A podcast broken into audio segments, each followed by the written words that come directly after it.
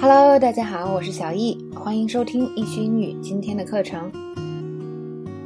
今天的第四段讲解，那么接下来呢，两个人就是互相指责，继续争吵。呃，我们来听一下两个人都吵了些什么。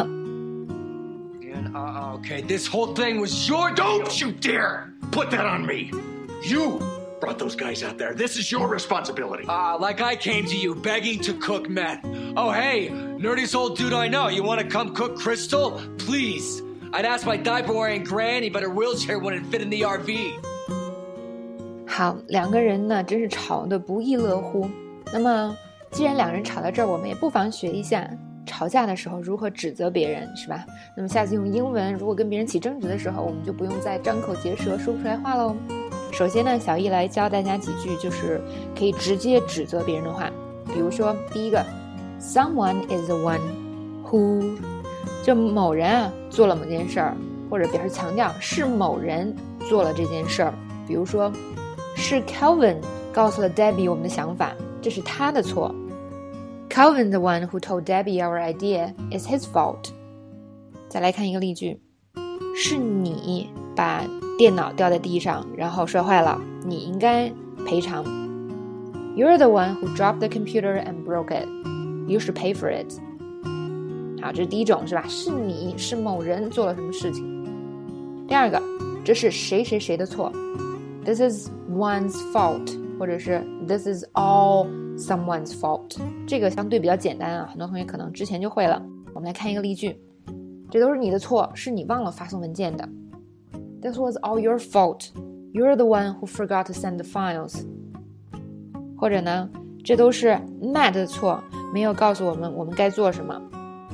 This is Matt's fault for not telling us everything we need to do. 下一个，责任在某人。This is on someone.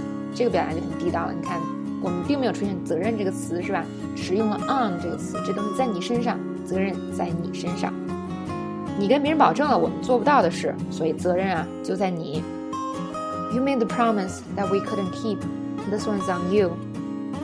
另外一个例子，市场营销的团队呢，啊，他们的这次活动啊失败了，所以啊责任在他们。The marketing team failed with their campaign. This is on them. 下一个，One is to blame for，就是某人该负责。错过截止日期，Tara 该负责。每个人都完成了工作，就他没完成。Tara is to blame for missing the deadline. She didn't finish her work while everyone else did. 最后，我们再学一个，It's someone's responsibility。这个相当啊，相对简单一些，是吧？啊，这就是某某人的责任。Harry 负责通知大家啊，如果有人被指责，也应该是他。It was Harry's responsibility to let everyone know. If anyone should be blamed, it should be him. 好，呃，大家可以看到是吧？ 我们学了好几个。